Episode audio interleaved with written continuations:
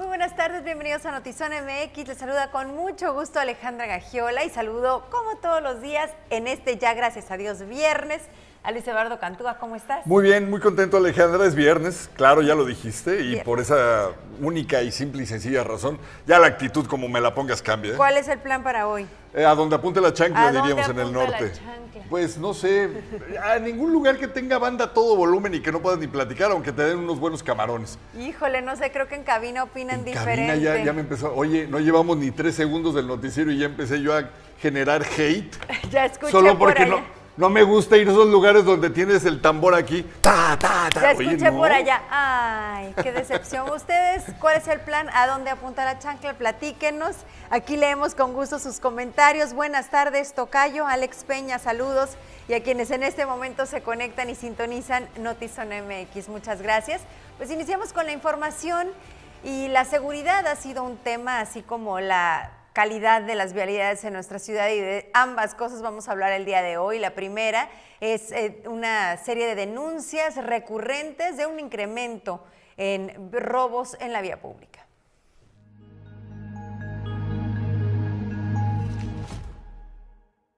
Los robos en vía pública, de acuerdo a las estadísticas de la Fiscalía General del Estado de Baja California, han aumentado en los meses enero y febrero de este año respecto al año pasado 2021. Una situación de inseguridad que ha alcanzado a colonias que, según la ciudadanía, pueden considerarse seguras.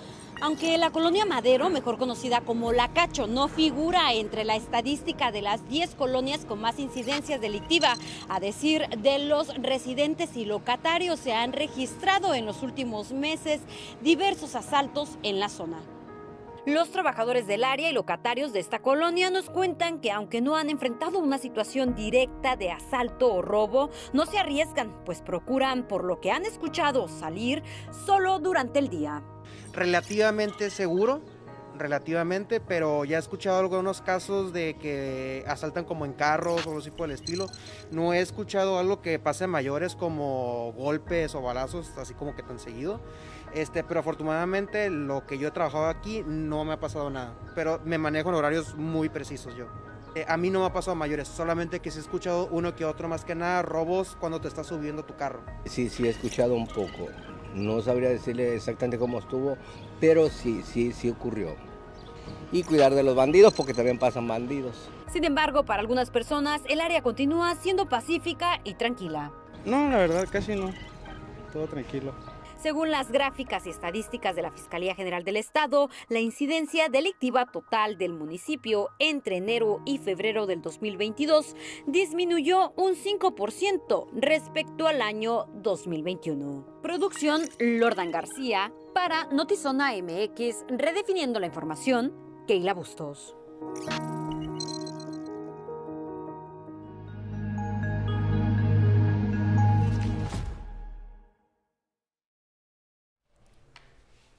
A ver, ¿cuál es el plan para viernes? Era la pregunta que hacíamos antes de ya entrar de lleno con el tema de seguridad y agradecemos a Roberto Fierro, a Keila que se conectan en este momento, a Brian Chavarría, a Rafael Villaseñor. Muchísimas gracias por acompañarnos en este inicio de fin de semana, Luis. Y hay que recordarles, Alejandra, que a quienes nos van a buscar precisamente en redes, aquí lo tenemos precisamente, bueno, ya se fue el cintillo, pero así como lo veían aquí, no, acá, acá, Ahí está, ahí está, ahí está. Ahí está. acá.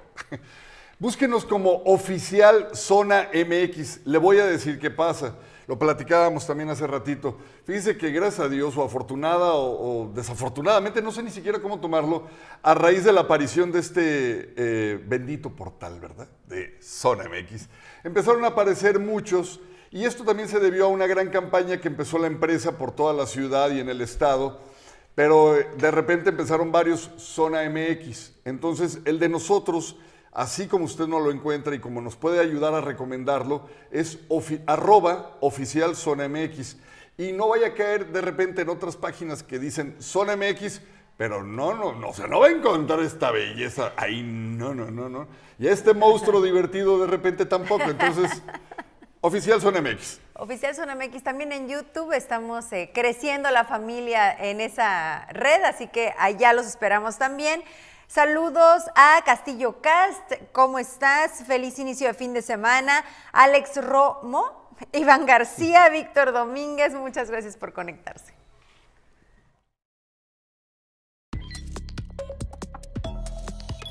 Luego de que en días pasados circuló un audio en redes sociales en el que involucraran a su sobrina Úrsula Patricia Salazar Mojica, diputada por Tamaulipas, ajustando todo para que le tocara su buen moche, el presidente Andrés Manuel López Obrador, o sea, su tío, indicó que no ha pedido información del caso y llamó a que no haya impunidad, sea quien sea. Mismas palabras que pronunció para el tema de sus hermanos recibiendo dinero en sobres amarillos y de su prima haciendo contratos millonarios con Pemex. Un hombre hacía ajustes mecánicos a un par de vehículos en el fraccionamiento Villas de Baja California cuando sujetos armados arribaron a la privada y lo asesinaron a tiros. El homicidio se cometió durante la tarde del 31 de marzo, arribando policías municipales y personal de Cruz Roja al lugar situado entre las calles Rancho Tijuana y Rosarito. Ya que estamos hablando de Rosarito, en otro acto de violencia fue abatido a tiros el agente de la Policía Municipal de esa demarcación, Ricardo Damián Cabrera. Su cuerpo quedó tendido a las afueras de su vivienda ubicada en la colonia Aztlán. De acuerdo a peritos, el ataque tuvo lugar poco después de las 5.30 horas cuando se escucharon detonaciones de arma de fuego sobre la calle Popocatépetl de la citada colonia. Un accidente vehicular que terminó en volcadura dejó como saldo la muerte de un hombre y a una mujer hospitalizada con graves heridas. El accidente se dio en una curva del Boulevard Cuauhtémoc, norte de la colonia Libertad. Elementos del heroico cuerpo de bomberos trabajan en el lugar para poder sacar, trabajaban, disculpe usted, para sacar el cuerpo prensado del automóvil. A estas alturas del día ya fue removido, incluso el automóvil. El presidente de Estados Unidos, Joe Biden, dijo este día que más de 30 países se unieron al suyo en la liberación de sus reservas de petróleo para estabilizar el mercado sacudido por la invasión rusa a Ucrania. Esta mañana, dijo, más de 30 países de todo el mundo fueron convocados a una reunión extraordinaria y acordaron liberar todo su mercado, decenas de millones de barriles adicionales de crudo, lo comentó en la Casa Blanca. Oiga, ¿Será o no será el equipo, el grupo de la muerte? La selección mexicana se enfrentará contra Messi y su artillería argentina en el sorteo. El Tri medirá fuerzas además contra Polonia, que tiene pedazo de jugador, y Arabia Saudita, que tiene otro también pedazo de jugador en el Mundial de Qatar 2022. Las probabilidades de llegar al cuarto juego son las mismas de que tiene Jaime Bonilla de ver a los ojos a la justicia para que responda por todas las acusaciones que pesan sobre él.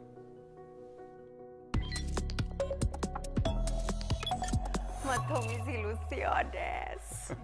Vamos a otros temas. La mañana de este viernes colapsó una barda en la primaria Héroes de Reforma en la colonia La Cima, representando un gran riesgo para el alumnado. La directora del plantel dijo que se hizo un llamado a la Secretaría de Educación para que sea atendido a la brevedad, pero apuntó que desde hace dos años está en estas condiciones. Aquí su testimonio. Lo que pasa es que la barda está a punto de colapsar. Se han enviado escritos al sistema educativo para que, para que vengan y la, la tumben y le pongan una barda nueva, porque esto ya tiene desde el 2019. Se le mandó un oficio eh, informándole la situación. Se llamó a protección civil siguiendo los protocolos de seguridad para, para este tipo de situación y vino Protección Civil y verificó que es verdad que la que está que es peligroso para todos los que estamos en esta escuela que esté que esté la verdad en estas condiciones. Entonces, no hemos tenido respuesta a lo que más me han dicho verbalmente en este ciclo escolar, es que estamos esperando la autorización del sistema educativo para que para que vengan a, remodelarla. Pero pues no nos ha visto respuesta. Se hizo en el 2020 también la otro oficio, eh, eh, esperando la respuesta, pero no. Entonces esta vez se hizo, se hizo de manera verbal cuando vinieron a instalar los lavamanos y a revisar unos problemas que tenían los baños y nada más miraron y les dije, bueno, les voy a hacer otro oficio para que, pues para que me hagan caso, porque no, pues no, la barda ya se ve más ladeada. Eh, y me dijo la, persona que me atendió, que vino a ver esto, me dice, no, es que ya está en Mexicali y ya no hay necesidad de hacerle otro oficio, que nada más estamos esperando a que den la autorización, pero ya es urgente. Esto, pues yo pienso que es de, en estos meses puede, puede caer en cualquier momento la barda, ¿no? Porque está lleno de tierra en la parte de atrás. Eh, hace cinco años ya se había caído la mitad de la barra y nada más.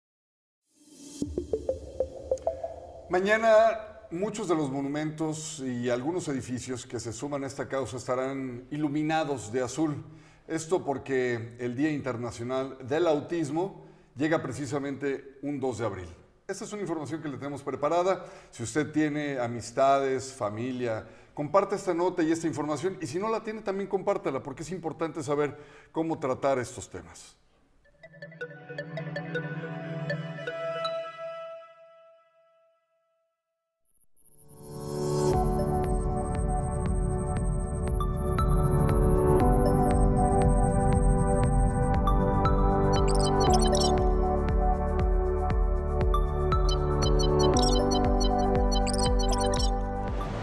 2 de abril se celebra o se conmemora o se recuerda el Día Mundial del Autismo.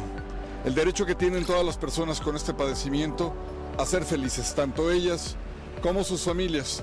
Vamos a conocer un poquito más de fondo qué es precisamente el autismo y cómo se relaciona con el mal de Asperger. Mira, normalmente las conductas se manifiestan y se hacen mucho más evidentes a partir de los 2-3 años de edad. Al nacerse es un poco complicado detectar si el niño o niña va a tener o cursa con el trastorno del espectro autista. Por ser una condición que es desde el nacimiento y que se da desde la gestación, pues no hay algún estudio previo o un este, examen que se haga al nacer donde te determine que el niño nació con autismo. Entonces, a partir de los 2, 3 años de edad, de edad en los que el, niño empieza con esta etapa de desarrollo, a interactuar, que se da el lenguaje, en, en la mayoría de los casos con autismo, el niño habla y deja de hablar. Este, manifiesta berrinches que aparentemente no tienen alguna razón. Este, sensorialmente le afectan los, los sonidos, las texturas, es a veces hiperselectivo con los alimentos, pero como te menciono, por tratarse de un espectro es demasiado complejo. Lo que a un niño a los tres años con autismo no le puede molestar, a otro niño sí le puede molestar. Lo que puede tolerar algún sonido y otro niño no lo puede tolerar. Entonces hay signos de alerta que debemos de tener como bien identificados y uno de ellos podría ser el lenguaje y la interacción, que tanto socializa y en esa etapa principalmente cómo juega si el niño juega con los demás, si busca ese acercamiento con papá o con mamá, cómo es su lenguaje y la manera de comunicarse. Se imagina que usted llega a un evento, fiesta, reunión y hay una persona en condición de autismo o Asperger y usted quiere convivir pero no sabe cómo acercarse. Mire, aquí le explican exactamente qué es lo que debe de hacer. Este, como te menciono, hay diferentes tipos de niveles, este, pero si tú te encuentras a alguien o tienes la sospecha de que alguien tiene autismo, si es un adulto, un joven, pues no sé, saludarlo, tal vez no esperes que te responda el saludo, pero intentarlo, este, no sé, hacer a veces ejercicios con, con, ustedes mismos, este, si me encuentro a alguien, ¿qué haría yo? Pásame la sal, con permiso, ¿cómo estás? Pero te digo, no esperes que a lo mejor la respuesta social sea la misma como tú, con ese interés de socializar. Muchas veces las personas con autismo el interés que tienen es por el objeto o por algo que pueden conseguir a través de la persona. Entonces, eh, el interés social sí, sí les, les cuesta ahí trabajo, pero pues está la voluntad, ¿no? Acercarse, saludar. Si son niños, invitar a los padres a que si hay áreas de juegos, no les digan, quítate, tiene, tiene autismo. No, no, al contrario. Al contrario, este, acercarse. Campañas hay muchas, incluso se iluminan edificios o monumentos de azul para crear conciencia. Pero créame, podemos hacer más, podemos hacer muchísimo más. Bueno, pues ahorita, como te menciono, ya hay mucha información, buscar información que sea fidedigna, confiable, de páginas que realmente todos tenemos a, a, conocemos a alguien que tiene autismo, ya sea un vecino, un amigo, un familiar, sentir un poco de empatía, eh, acercarnos y decirle qué tiene, qué es lo que le pasa, no juzgar, no tener un ojo crítico, más bien interesarnos porque realmente va a haber algún momento de nuestra, de nuestra vida diaria en el que vamos a convivir con alguien, que haya un interés, pero un interés genuino, no solo el día 2 de abril, sino siempre, porque el autismo es algo que no solo se vive un día, es algo que, que, que está para quedarse con la persona que tiene el diagnóstico. Tania Hernández en la producción, Luis Eduardo Cantúa, Zona MX, redefiniendo la información.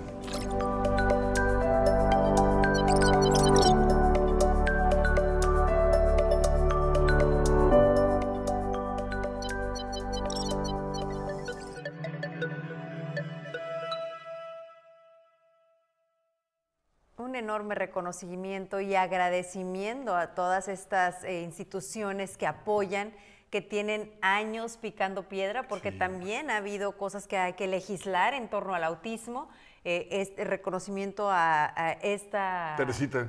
no, no, a, a, Teresita, por supuesto, pero a, la Fundación. La Fundación Sin Fronteras, a Pasitos AC. Hay tantas y tantas en Baja California, eh, algunas incluso que han buscado eh, aliarse con instituciones médicas en Estados Unidos porque en Estados Unidos se ha avanzado mucho en la investigación, se ha avanzado también en si se recibe atención temprana, los avances son más importantes, entonces eh, han estado buscando estas alianzas y se han logrado para Baja California, así que de verdad un reconocimiento a todas estas instituciones que no han quitado el dedo del renglón a través de los años. Y fíjate que me gusta mucho la posibilidad, Alejandra, amigos del auditorio, de que veamos este, este reportaje que acabo de acabamos de presentarle como la posibilidad de adentrarse en la problemática, en este mundo que padecen, eh, me comentaban, seis de cada diez. O sea, eh, ah, puede estar en niveles, como lo comentaba Teresita, en uno, donde a veces no es muy perceptible, en dos, donde es evidente, y de ahí para arriba, ¿no? Pero quiero decir, lo que usted a veces, y esto es a lo que quiero llegar, cree que se trata de un niño berrinchudo o grosero, que se está tirando al suelo haciendo pataletas y usted pasa en el Costco y dice, ay señor, educa a su hijo, puede, puede ser un problema de lo que estamos mencionando. Eso puede ser por un lado. Por el otro, hay lugares a donde llegan y ellos se ponen sus audífonos y se aíslan del mundo. ¿Qué hace la demás gente? Empieza a criticar, juzga, lanza rápido una crítica.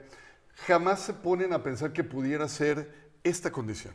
Es una condición diferente, pero entendemos que mientras más temprano es el diagnóstico, mejores probabilidades tienen de adaptarse. He, escuchado muchos testimonios de padres de familia, porque tengo años colaborando como vocera de Pasitos AC precisamente, y siempre dicen, mi temor más grande es que mi hijo depende de mí siempre y que en el momento en el que yo deje de ser autosuficiente ya no voy a poder apoyarlo. Eso he escuchado siempre, eh, una constante en el testimonio de los papás con hijos con estas condiciones. Entonces, en la medida que los padres de familia detecten estas conductas que acabas de narrar, más temprano mayores probabilidades tienen de no necesitar de alguien, ¿no? Entonces aquí a lo mejor concientizar un poquito para que los padres cuando noten cualquier tipo de cosa acudan inmediatamente a recibir un diagnóstico. Y hay que informarnos, como decía ella, ¿no? Eh, Teresita, hay que informarnos, ella tiene dos hijos, uno con nivel 1 y su hija con nivel 2. No, al revés, perdóname, su hijo con nivel 2 y su hija con nivel 1, el que es eh, cuasi imperceptible, pero en su hija también... Eh, muchas veces lo que usted ve en una niña muy extra tímida, cerrada en su mundo, introvertida, pero además muy angustiada por todo, pudiera ser un nivel 2, o de Asperger, o de, en el caso del autismo. Y bueno, ¿para qué sirven estos días? Lo platicábamos ayer también, ¿no? En el Día de la Inclusión y de la Visibilidad Trans, para que volteemos a ver que hay algo más allá de nosotros y para que aprendamos a ser tolerantes y para que aprendamos a ser respetuosos. No tiene usted que escuchar y saber que hay este día o que hay estas condiciones y correr a hacer algo al respecto, pero conociendo más, teniendo más información, como bien lo mencionaba Teresita, podemos ser más empáticos. Y por otro lado, cuando sí hay campañas en donde podamos sumarnos, pues es un buen momento. Así es. Y tenemos comentarios. Jaime Monroy, gracias por conectarte. Gerardo García, saludos muchachones. Unas buenas caguamas para el fin de semana. Muy, buena idea, muy buen plan para viernes. Alfonso Bol, te mando un abrazote, amigos. Saludos. Castillo Cast, esa belleza y ese ganar. Qué linda, muchas gracias. Eh, Tatis Alejandra, un beso, ya se nos fue de aquí. Octavio Hernández, nuestro amigo de la CFE, Luis, que tuvimos la oportunidad de conocer en persona, en tribuna, en tu colonia. Un abrazo, Octavio, Arturo Elías, Mirna Gagiola, prima. Este, saludos, Javier Servín, Magui Núñez, ah, Teresita, ¿ya te viste? ¿Ya viste? Ya, ya, ya se conectó para ver su video. Un abrazo y, un agradecimiento por dar este testimonio y sobre todo por apoyar y ser parte de la inclusión también para otras familias. Eh, dice Peor Goldchild que todos deberíamos de ser conscientes del hecho de que cuando vienen cambios revolucionarios, no evolucionarlos. Las cosas pueden empeorar aún más, dice Vladimir Putin, y nos lo pone aquí peor Gold's Child. Dice también, a ver, tenemos por acá otro comentario. Ah, no, creo que ya, ya, ya lo perdí. Pero bueno, saludos a Misael Alvarado, Olga Ramírez, Ana María Vázquez, a Grecia Contreras. Un abrazote, amiga. Gracias por Grecia, conectarse. Saludos. Bueno, eh, vamos a continuar eh, con el tema de transporte. Sí. Sí, sí, sí. los accidentes, eh, de hecho. Voy yo. ¿Qué cree? Ay. ¿Qué cree? Es mi tema. Es Ahí, viernes. ahí te encargo. Y quieren darme caguamas. Porque estas semanas, estas últimas semanas, hemos hablado mucho del transporte público, ya que no hemos visto mejoras en vialidades. De hecho, hemos visto un incremento en el congestionamiento vial y por ello, los regidores llamaron a comparecer al secretario de Movilidad Urbana, el arquitecto Javier Delgado Garibay. Aquí expone los motivos de la solicitud de este informe la regidora Gina Arana. Hoy precisamente se cumplen seis meses ya de este vigésimo cuarto ayuntamiento, eh, eh, tiempo suficiente en la curva del aprendizaje para que nos pueda decir exactamente qué acciones han tomado en relación a la movilidad de la ciudad, qué proyectos traen para abatir el congestionamiento. Eh, son cuestionamientos que, que se le van a hacer. Eh, también eh, si trae proyectos para la ciudad, cuánto cuestan, ¿no? Son interrogantes que, que él nos debe de responder. Y efectivamente el ayuntamiento no tenemos el recurso suficiente para las magnas obras, pero también si bien es cierto, hay otras medidas que se puedan adoptar y no dicho por Gina Arana, dicho por los especialistas en el tema, eh, como cambio de sentido de vialidades, eh, coordinación de la semaforización, de las luces, etc, etc. Entonces es importante que nos diga el secretario de Movilidad si trae proyectos, cuáles son y eh, en qué Bueno, y habíamos analizado ya eh, lo- la serie de accidentes, incluso platicamos con el director de protección de bomberos, perdón, sobre la serie de accidentes que se estuvieron registrando en Tijuana, pero relacionamos de alguna manera con las lluvias. Ahora vemos que en el país no entiendo por qué se han suscitado tantos, ha sido caótico en Morelos, en una carretera, se vo- volcó un tráiler, se incendió, hubo un, múltiple cho- un choque múltiple también. Y bueno, regresando aquí a la región, se han presentado 72 incidentes de tránsito con lesionados. De acuerdo al reporte de bomberos de Tijuana, en algunos casos se presentaron personas prensadas, en otros fueron colectivos como transporte público. Los bulevares en la periferia de la ciudad eh, fue en donde más casos se registraron. Tratamos de en aquel momento platicar un poquito con el director de bomberos sobre a qué le atribuía estos casos de forma tan recurrente, porque han sido fatales la mayoría de ellos, personas prensadas, eh, realmente ha llamado muchísimo la atención y obvio, eh, pues toda la, tragedia que gira alrededor de esto. Pero en realidad, pues él hablaba del exceso de velocidad, por supuesto, de lo que como situación básica deberíamos de saber que no se hace, que es conducir en estado de ebriedad. Pero en, en estos días en donde ya no hay precipitaciones, pues realmente no entendemos por qué la recurrencia de los casos, pero bueno, ese fue el reporte.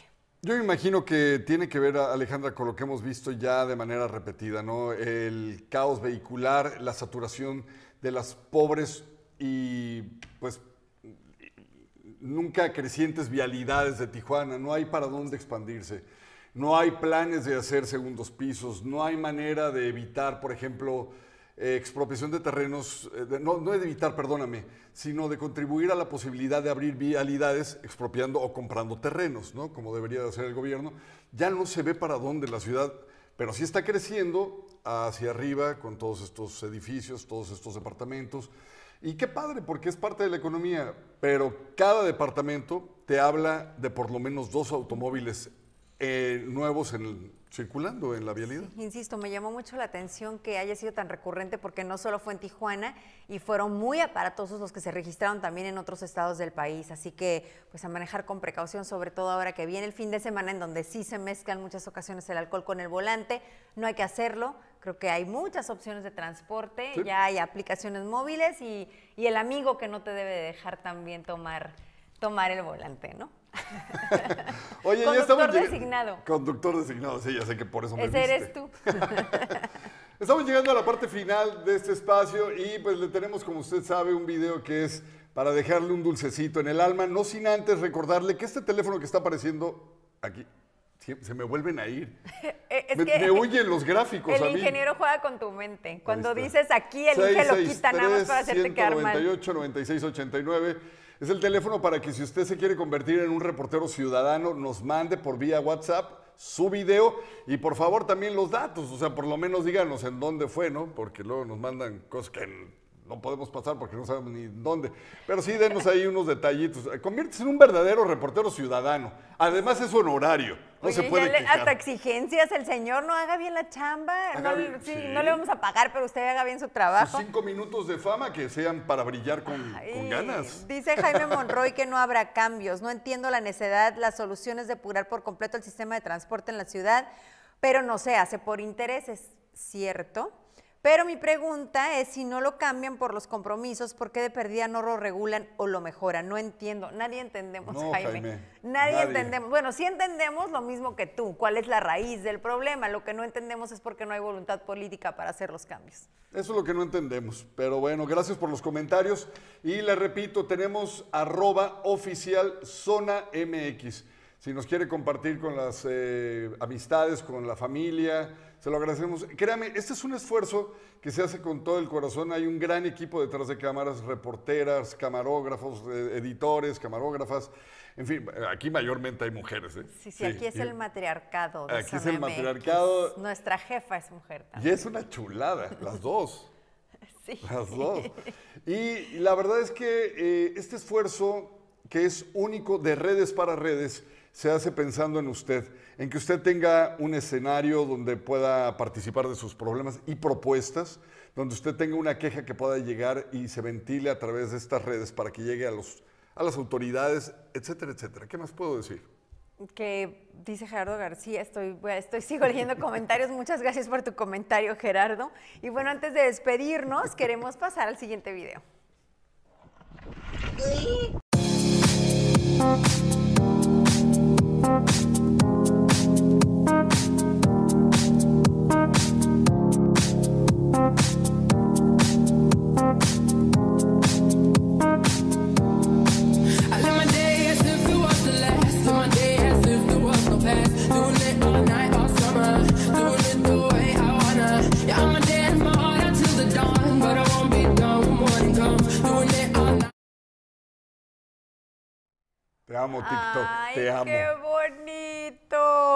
Jaime dice, ay, muchas gracias, Jaime. Por supuesto, de eso se trata. Siempre les decimos que la conversación es con ustedes. Pues ya nos vamos, esperamos haber puesto una sonrisa al final, pero también información en su cabecita para que si le sirve de reflexión, si le sirve de saber en dónde está parado, si le da un panorama del mundo, de la ciudad o del estado, ese era el propósito. Excelente fin de semana. Lo esperamos el lunes 6 en punto. Notizón MX, redefiniendo la información.